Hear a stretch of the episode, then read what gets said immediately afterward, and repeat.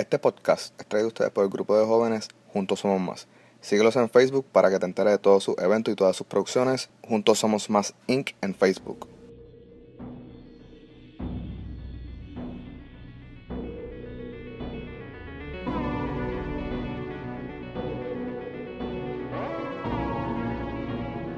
Saludos España, Perú, México, Chile, todos esos países. Muchas gracias por salir presente en lo que son los analíticos del podcast. Puede parecer algo bastante pequeño, pero honestamente para mí es sumamente grande. Y por eso quería comenzar el podcast dándole las gracias. España, Perú, México, Chile. Honestamente son países que yo nunca imaginé eh, que el podcast estuviese sonando en esos países. Sea algo eh, pequeño o sea una minoría, pero yo, honestamente, como siempre he dicho antes, yo no, yo no esperaba nada grande de esto. Solamente un, donde yo tuviese un espacio para poder ventilar lo que está en mi mente. So, yo honestamente no esperaba nada de esto y por eso lo veo así sumamente grande y lo agradezco de verdad de corazón. So, gracias a ustedes por eh, estar pendiente y escuchar eh, los episodios de este podcast. Eh, muchas gracias, muchas gracias de verdad. Por favor, continúen escuchándolo, compártanlo, háblenle a sus amistades sobre el podcast nuevo que están escuchando para que así esta audiencia siga creciendo. honestamente, muchas, muchas, muchas gracias.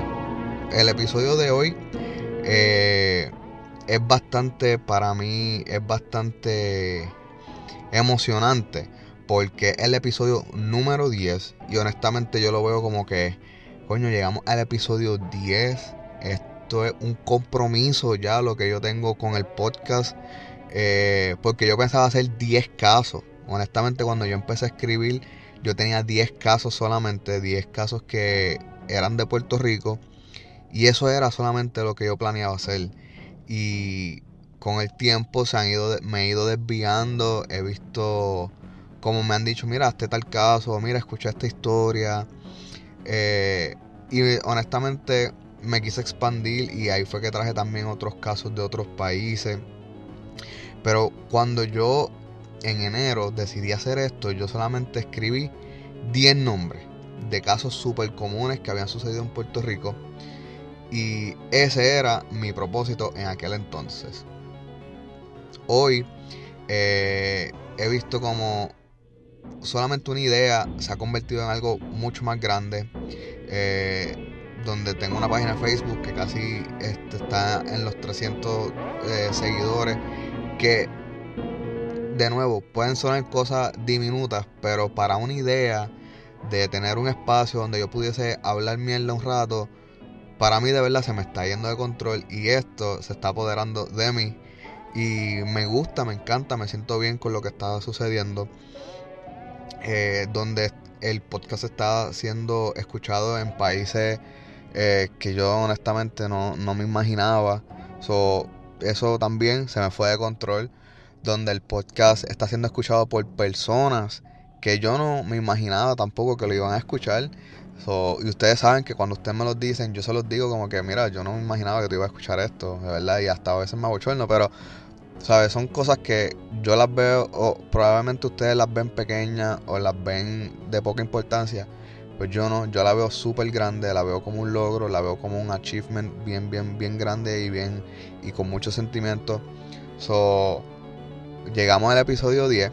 Entonces, Julie B, como ustedes saben, que es la persona que edita los podcasts, que es parte de mi equipo de producción, me pidió que hiciera como un breakdown de lo que son los asesinos en serie. Porque ya yo voy a empezar a subir eh, la cuesta, como yo le digo, del podcast, donde quiero empezar a hablar de asesinos en serie eh, de, alrededor del mundo. So ella me dice que antes de ir a eso, hiciera más o menos un breakdown de lo que es un asesino en serie, sus características, su perfil y bla bla bla bla bla y so and so.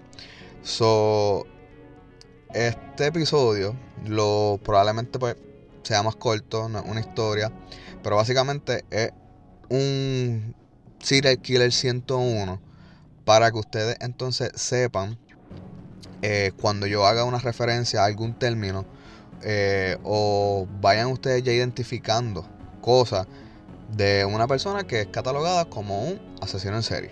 So, esto fue idea de Julie B. Yo la voy a complacer porque pues Julie B es la mejor del mundo. Y pues me pidió que hiciera esto y yo pues, la voy a complacer. So nada, mi gente, muchas gracias le quería decir. So, aquí vamos. Antes de comenzar con el episodio, quiero eh, recordarles por favor que sigan compartiendo la página de Facebook. Como les dije, ya somos 300 y pico de personas que están ahí. Ahí es donde rápido se va a enterar eh, que subí un podcast. Porque a veces la notificación de la aplicación de podcast se tarda un poco en enviártela, no te la envía al momento. Yo lo posteo al momento en la página de Facebook. So, sigan la página de Facebook al momento de. También sigan a la gente bonita del proyecto Felo. Así mismo se escribe en el search de Facebook Proyecto Felo, se enteran, para las personas de Puerto Rico, se enteran eh, los eventos que el Proyecto Felo está haciendo por la comunidad de Puerto Rico. También otras personas que están quedándose con lo que son los productos personalizados es Meraki. Las personas responsables de que yo tenga una camisa personalizada con lo que con el eslogan que yo quiera, con del color que yo quiera, con el mensaje que yo quiera Meraki en Facebook. Búscalo en Facebook, M-E-R-A-K y de punto Meraki. Y no menos importante, el corillo, las personas más bonitas del mundo, juntos somos más, están de vuelta a la carga. Y ustedes saben, los que me conocen, que juntos somos más, no los defrauda. Siempre da unos espectáculos mucho superior a los que pueden ver en televisión. Esta gente están a otros niveles y ustedes lo saben. Juntos somos más. Tiene un super mensaje. Solo voy a dejar rápidamente con Axel, el presidente de Juntos Somos Más, que les va a dar un mensajito. Escúchenlo.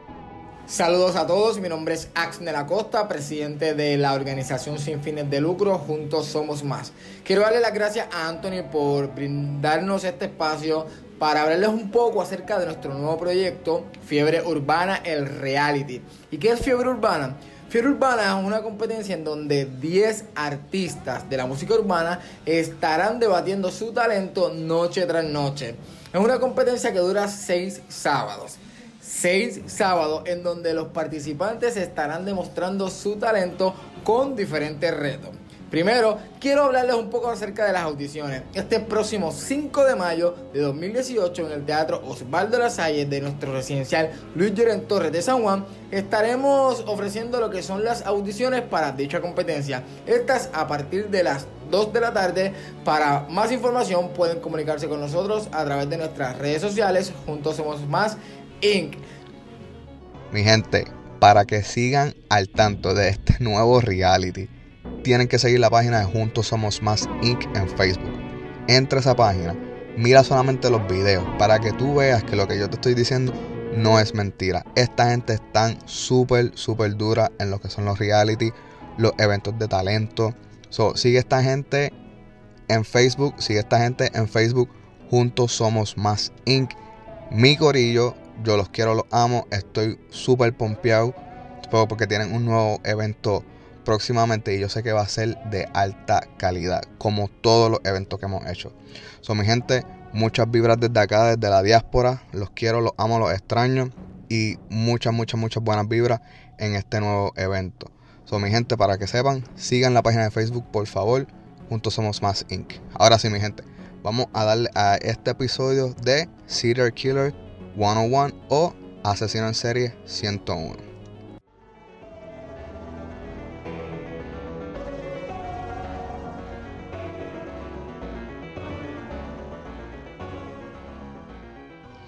So, rápidamente, les voy a explicar en mis palabras y como yo entiendo qué es un asesino en serie. So, y, voy a usar algunas otras opiniones y estudios que se han realizado durante los últimos 50 años. Estos van desde el FBI. Cuando el FBI entró a hacer, a investigar esto, como algo que, que continuará sucediendo en el mundo, pero mi episodio se basa más en, Estados Unidos, ¿ok?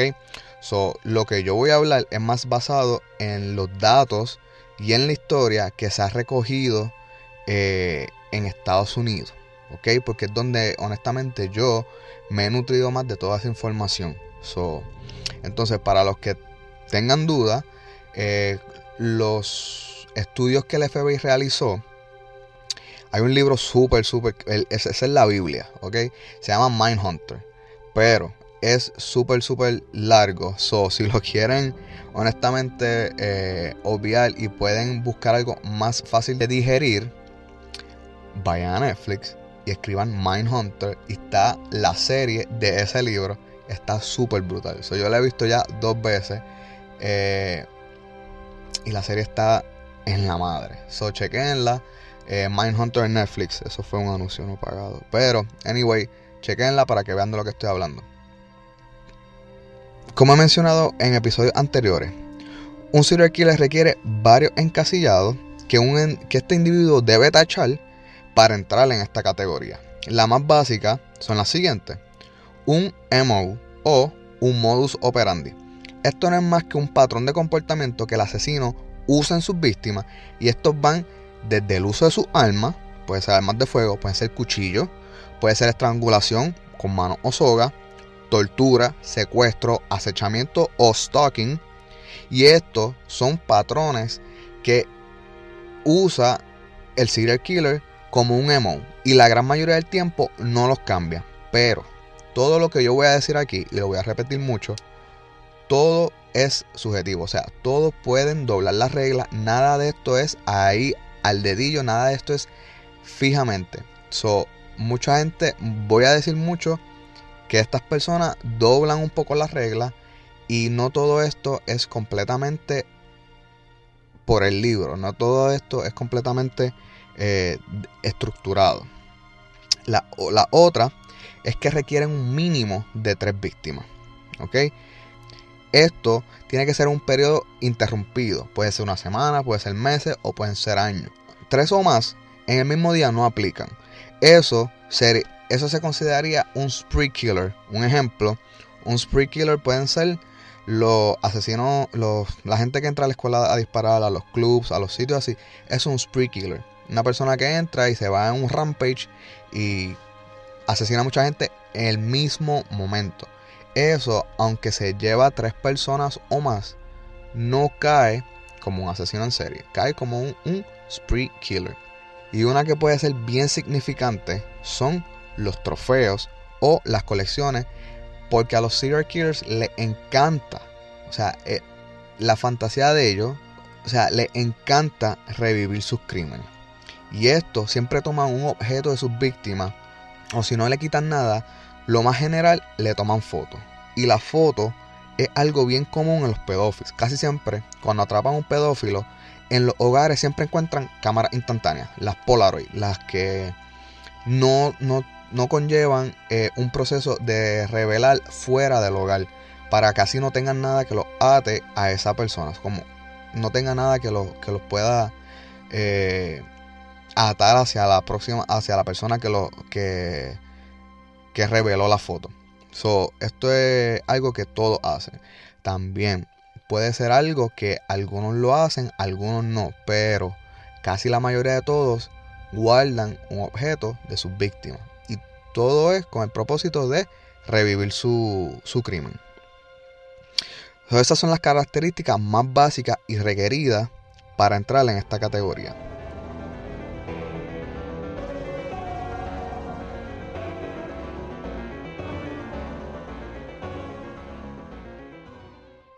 Lo siguiente que deben saber es el profile o el perfil. Recuerden, esto es lo que tenemos hasta el momento por lo que hemos vivido en la historia de los Estados Unidos, como les mencioné. Pero todo esto puede cambiar y como les dije, no tiene que ser nada fijo. So, la mayoría de todos los serial killers son de raza blanca. Obvio, han habido de raza negra, pero estoy hablando de la mayoría, del macro. Como les dije, estoy basado en los Estados Unidos. En los Estados Unidos, el 85% de todos ellos son hombres. Solo el 15% han sido mujeres. Casi siempre sus víctimas son de su misma raza. So, estos no se desvían de su círculo racial. Si el serial killer es de raza blanca, usualmente eh, sus víctimas son de raza blanca.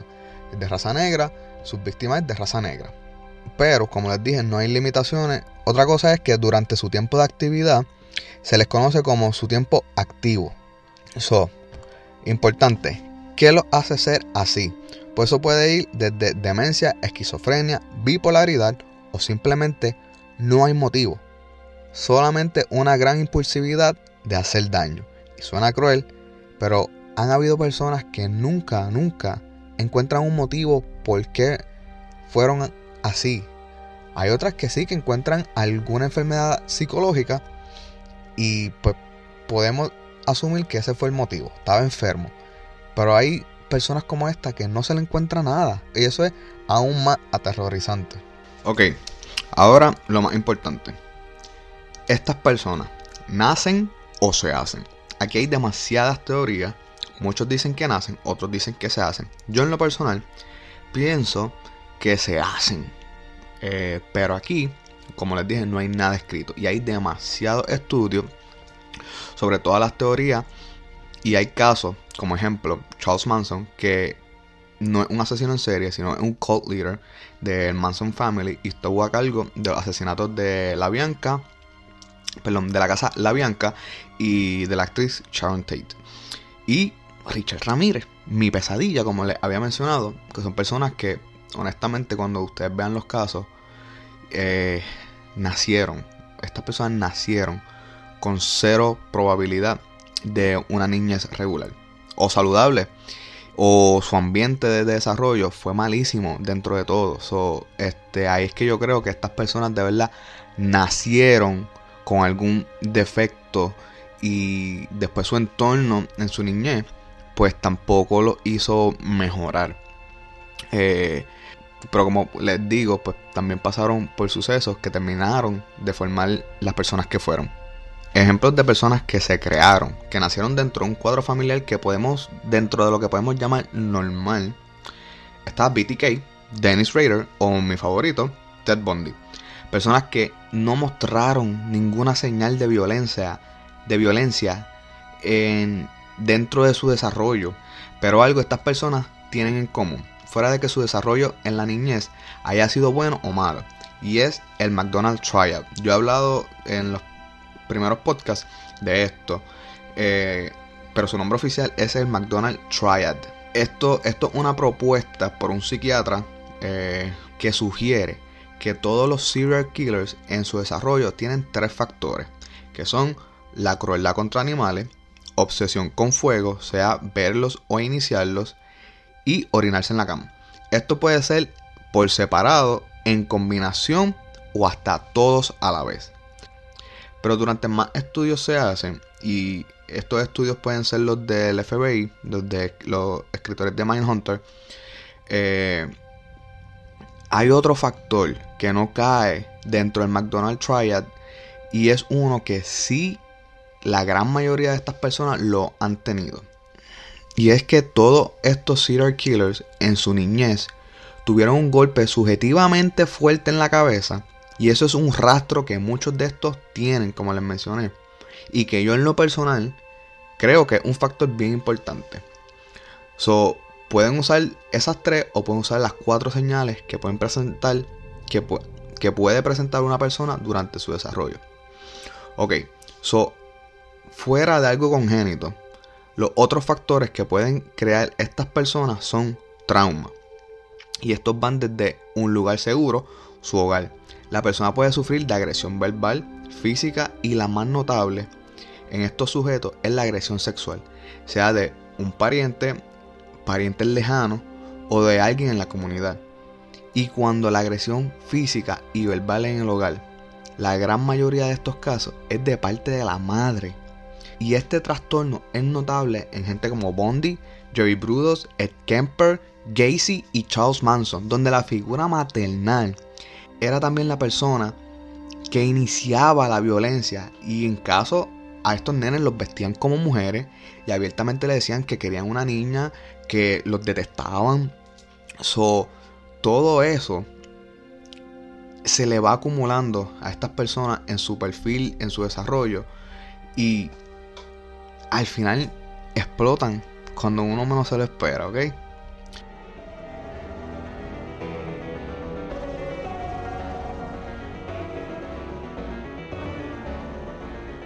So ya cubrimos la niñez y el desarrollo de estas personas. So ahora voy a su adultez. Porque estas personas casi todas comienzan su carrera en los comienzos de sus 30. Aunque de nuevo, todo esto puede ser doblado en las reglas. Ed Kemper, su primer crimen fue a los 15. El Jeffrey Dahmer fue a los 18. So, todo esto puede variar. Pero la gran mayoría de ellos, en sus vidas como adultos, estas personas son como cualquier otra las podemos tener al lado de nosotros. Ahora mismo, en el salón, en el trabajo, en el tren, o es aquella persona que un día vivió en la misma comunidad que nosotros y de momento se, se mudaron. Esto es el efecto de Jekyll and Hyde, la doble personalidad, o la vida que estas personas llevan, donde ellos por dentro tienen un fuego que le está quemando, porque su mente lo que quiere es cometer un crimen, y lamentablemente lo que yo, lo que yo voy a decir puede que suene súper fuerte o puede que suene frío, pero el 80% de estos serial killers, sus muertes son simplemente por placeres sexuales. So, estas personas, para lograr satisfacción sexual o un orgasmo, tienen que asesinar. No, no llegan a ese placer en sus vidas normales. estas personas han tenido problemas en sus vidas sexuales y la única satisfacción que encuentran es mediante un acto de violencia. Y este ha sido el caso de eh, Gacy, Bondi, eh, Dahmer, eh, Gary Ridgway. la gran mayoría de estas personas que han muerto han sido simplemente por placeres sexuales. y es, es, lamentable, pero eso es lo que los estudios nos han dejado a nosotros. So, la doble vida que estas personas están llevando es algo que los separa de un asesino regular. Por ejemplo, los serial killers no buscan ganancias financieras, ni territoriales, ni es una cuestión de respeto. De respeto. El motivo de sus ataques, como les dije, es más un sentir temporalmente de poder sobre su víctima y sus fantasías sexuales. Aquí hay una excepción que con las mujeres que las voy a mencionar ahorita. Continuando con su doble vida, esto es algo que requiere algo bien simple o algo bien complicado. Es mentir. Estas personas mienten todo el tiempo y son unos maestros de la manipulación con otras personas. Nunca toman un no como contestación. Y cuando están en aprieto, saben cómo usar la psicología para salir de la situación y esto requiere inteligencia. So, cuando yo me sentía atraído por este tema de los asesinos en serie y todo eso, fue porque yo escuché un documental que honestamente se me escapa el nombre o nunca, nunca lo aprendí el nombre. Pero en este documental mencionaron que los serial killers tienen un IQ, o sea, su nivel de inteligencia es idéntico al de un CEO. So, el nivel de inteligencia de estas personas casi siempre está por encima de la persona promedio y está casi al nivel de algún presidente de una compañía grande. Pero como les dije, todo esto puede ser una excepción. Gary Ridgway, el Green River Killer, por ejemplo, tenía un IQ de 68. Yo no sé si ustedes han visto la película de eh, Forrest Gump, pero Forrest Gump tiene un IQ como de 70 o 60, también súper bajo. Gary Ridgway, el Green River Killer, ha sido el asesino en serie en Estados Unidos más exitoso, que se presume que ha tenido 90 crímenes. Y cuando fue acusado solamente se le pudieron adjudicar 48, porque el resto de los que se cree que cometió, los cadáveres nunca fueron localizados. Y este su IQ era bajísimo. Pero en lo que sí hacía, lo hacía bien. Pero en cuestiones educativas, el hombre no sobresalía. Eso como de nuevo, la gran mayoría de estas personas tienen un IQ, tienen su nivel de inteligencia muy por encima que la persona promedio. Pero hay un ejemplo de esta persona que lo tiene por debajo de la persona promedio. Y entre todos estos asesinos en serie, ha sido el más que ha estado libre, que ha, sido el más que ha, evitado ser atrapado y el más que tiene un body count, el más alto en los Estados Unidos al momento. So, de nuevo, como les dije al principio, todo esto puede variar.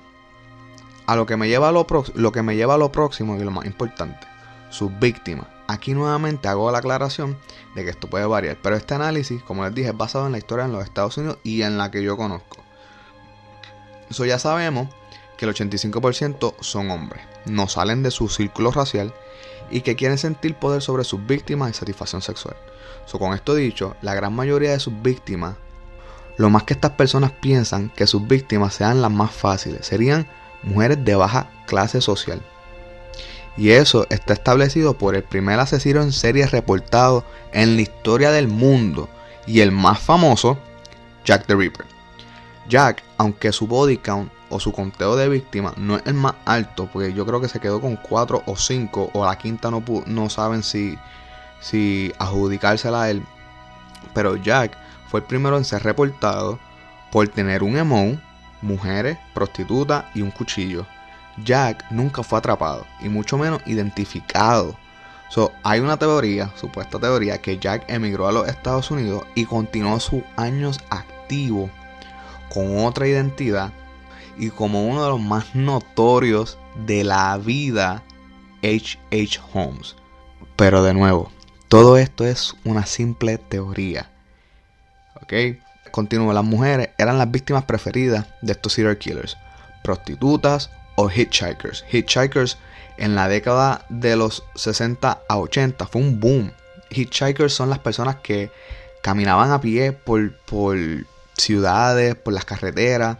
Y esas personas, la gran mayoría del tiempo, eran víctimas de estos asesinos de serie porque de nuevo, de los 60 al 80 el boom de los serial killers creció de una, manera espantosa en los Estados Unidos. So que la gente que caminaba a pie por las calles, eh, sufrieron mucho de, de estos ataques. Y lo último, jóvenes extrañas.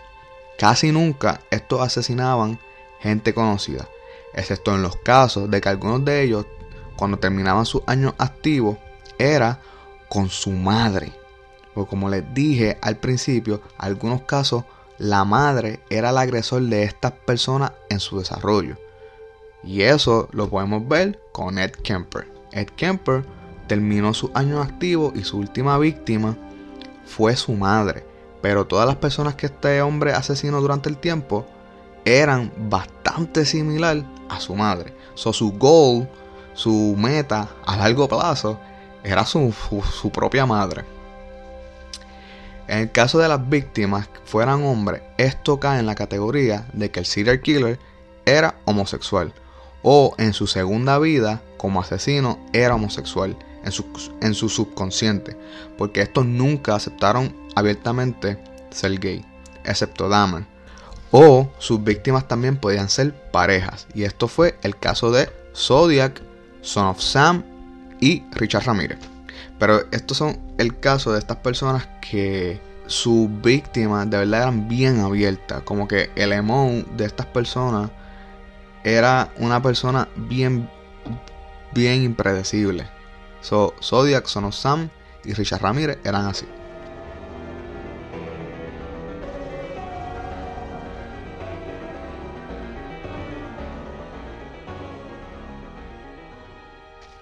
Ok, so ya tenemos establecido que qué son, cómo operan, pero esto va más allá porque eh, dentro de un serial killer hay subdivisiones.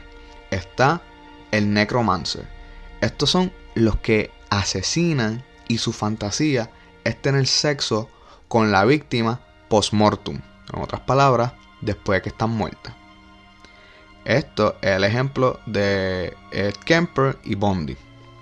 Los otros son los canibalistas. Y yo creo que ustedes todos saben lo que significa. Ejemplos, eh, Jeffrey Dahmer y Albert Fish. En cuanto a todo esto, cuando ya tienen establecido su emo y su categoría, entran en el periodo entran en el periodo de perfeccionar su ataque. Este periodo va en su segundo o tercer víctima. El quote más famoso de Ted Bundy es, en el primer crimen tú tienes todo planificado, tienes todo perfecto, todo alineado, sabes dónde están tus armas, sabes dónde están tus sogas, sabes dónde están tus bolsas, todo. En el último crimen no encuentras nada, tienes todo regado, no, no sabes dónde dejaste las cosas. Y ese ha sido su uno de, los, de las citas más famosas de Ted Bundy. Los primeros crímenes son de prueba, a ver qué funciona y qué no funciona, qué te gustó y qué no te gustó. Luego que encuentras tu comodidad, buscas lo más importante, la disposición del cadáver. La mayoría de estos disponían en montes y ríos, o, la otra parte, encontraban lugares familiares para, para poder revisitar el cadáver, sea ya para necrofilia o sea para revivir el crimen. La gran pequeña minoría la guardaban para comer de ellos.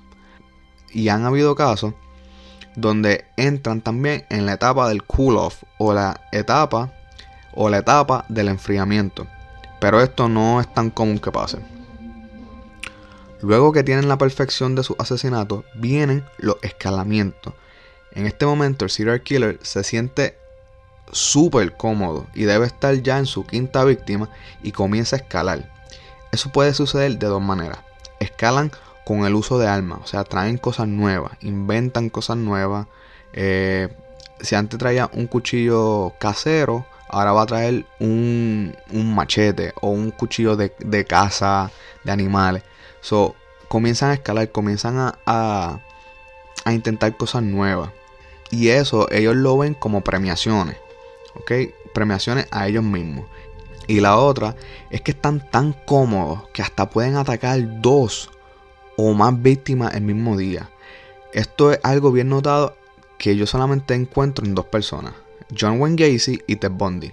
Gacy los llamaba los onesies. O sea, él iba y atacaba dos a la vez el mismo día. Bondi, en su ataque en la Universidad de Tallahassee, yo creo que asesinó cuatro o cinco el mismo día. Esto también, esta etapa, ellos pueden cambiar su emo, pero un poco. Y puede ser por satisfacción o para desviar un poco a la policía. Pero cuando comienzan a escalar, también entra en su última fase, que es la que yo llamo el Berserker Mode, que es el Berserker Mode, como yo, yo le digo, o en su modo de locura, o en su Rampage, you name it, el nombre que tú le quieras decir. Cuando están en este modo, en Berserker Mode, es cuando más torpes se ponen. En este modo están tan adictos y necesitados a matar que comienzan a hacer sus errores, olvidan limpiar, dejan huellas, dejan fibra, dejan ADN e inclusive se aburren y algunos dejan a ir sus víctimas. Alguien que probablemente te puede identificar súper fácil. Se aburren y las dejan ir. Es que es su última fase. por eso cuando escalan, ya esa es su última fase. Porque después de ahí es bien alta la posibilidad que los atrapen. La otra cara de los serial killers son las mujeres. Como les dije, el 15% son mujeres las mujeres honestamente no asesinan como estos hombres. Eh, la única que se puede ver que fue un poco así agresiva en su manera de cometer los crímenes es Eileen Warnos. Ella asesinaba con una pistola. Honestamente, yo en lo personal pienso que los asesinatos de pistola dentro de un serial killer son personas que están overrated. Pero se la dejan pasar a Eileen porque es mujer. Pero por ejemplo, Son of Sam usaba una pistola. Para mí Son of Sam está súper overrated como un asesino en serie. Este, las mujeres caen diferentes en sus categorías. Ellas tienen dos. Está el ángel de la muerte o el angel of death. Usualmente, la, los angel of death son enfermeras. Y me da un poco, me da un poco de miedo porque mi mamá es enfermera. Pero los Angel of Death son las personas que están a cargo de ti y, poco a poco eh, te van matando. Sea eh, con medicina, sean asfixiándote. Estas personas eh, están. Su satisfacción es saber que están en control de cuándo tú puedes morir. Y las otras son las Black Widows. Las Black Widows, como les dije, son la única categoría de asesinos en serie que están un poco por el placer monetario. Las Black Widows son las mujeres que y hay hay decenas de ellas que, que se casan con diferentes hombres y poco a poco los van asesinando, los envenenan, les provocan accidentes y todo es por colectar el seguro de vida. Y por eso les llaman las viudas negras. Eso es como les dije, no todo está escrito, mi gente. Pueden doblar un poco las reglas, puede que sea monetario, pero la gran mayoría no son monetarios. So, no todo está escrito. So, esas son las dos categorías que caen dentro de las mujeres. O son ángeles de la muerte o son vidas negras. Eh, y ya saben los detalles a qué cae cada categoría.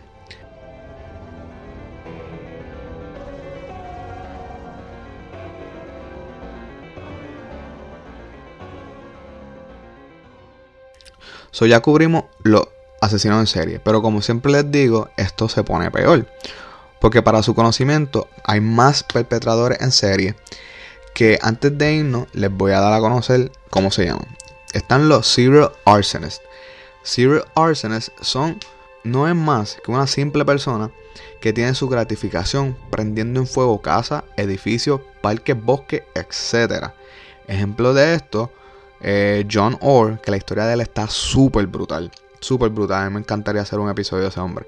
Eh, Carl Panzeram Carl Panzeram es honestamente el tope de lo que son los serial killers. No, no, no serial killers. Gente mala. Este hombre ha hecho de todo. Era el sonista, era asesino, era violador, era secuestrador. honestamente, este hombre cubrió todas las bases. Entonces, uno de los más famosos, o yo creo que el más famoso de todos ellos, de los serial arsonists, es Thomas Sweet.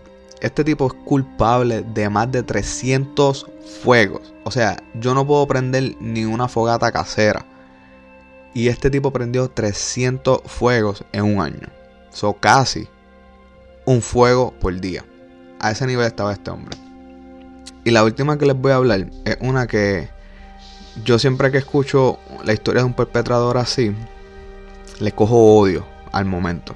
Y son los violadores, en serio.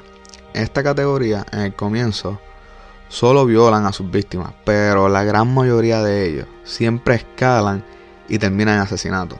Y dos ejemplos de esta categoría, los más famosos son eh, el Scarborough Rapist, Paul Bernardo, que luego los conocieron como los Kenyal Barbie Killers, porque este después violaba y asesinaba con su esposa, Carla Homolka. Y les decían los Kenny Barbie porque pues, eran blancos rubios y eran unas personas good looking.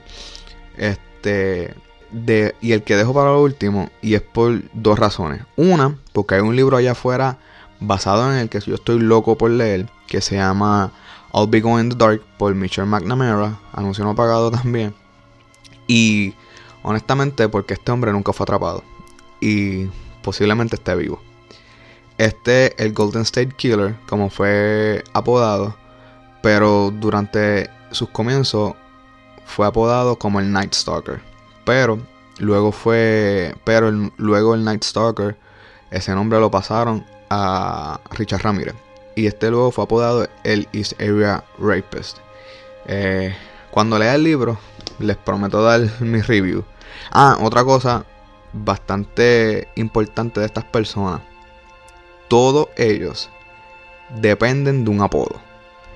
Porque no es hasta su último periodo que son atrapados que se puede identificar. So, algo que yo encuentro bastante cool de estas personas es el apodo. So, y para mí, el mejor apodo lo tiene Richard Ramírez, que es el Night Stalker. Yo creo que este tipo tiene el mejor apodo de todo, de todos, todos, todos los serial killers.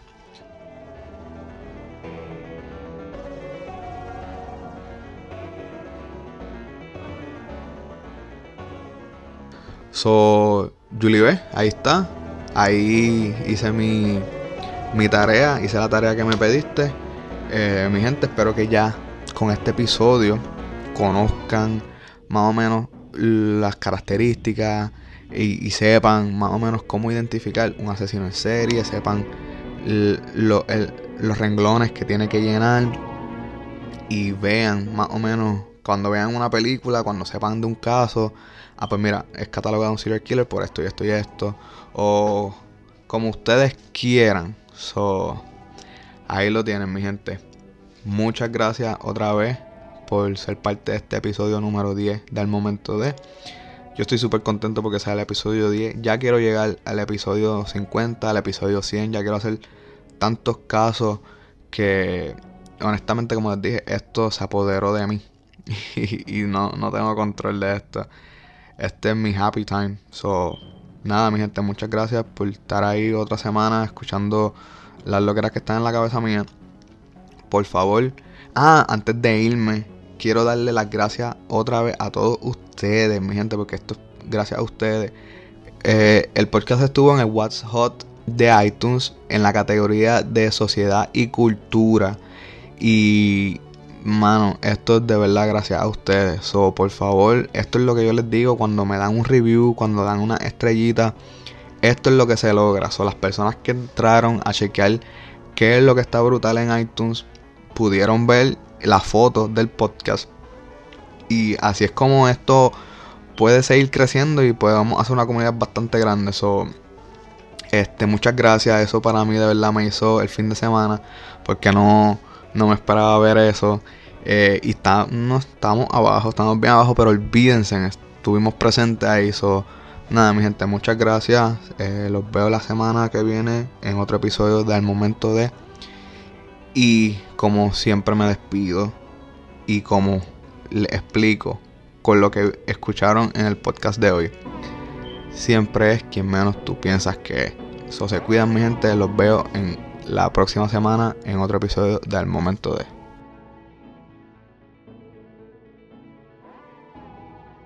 Oliver, tengo que grabar.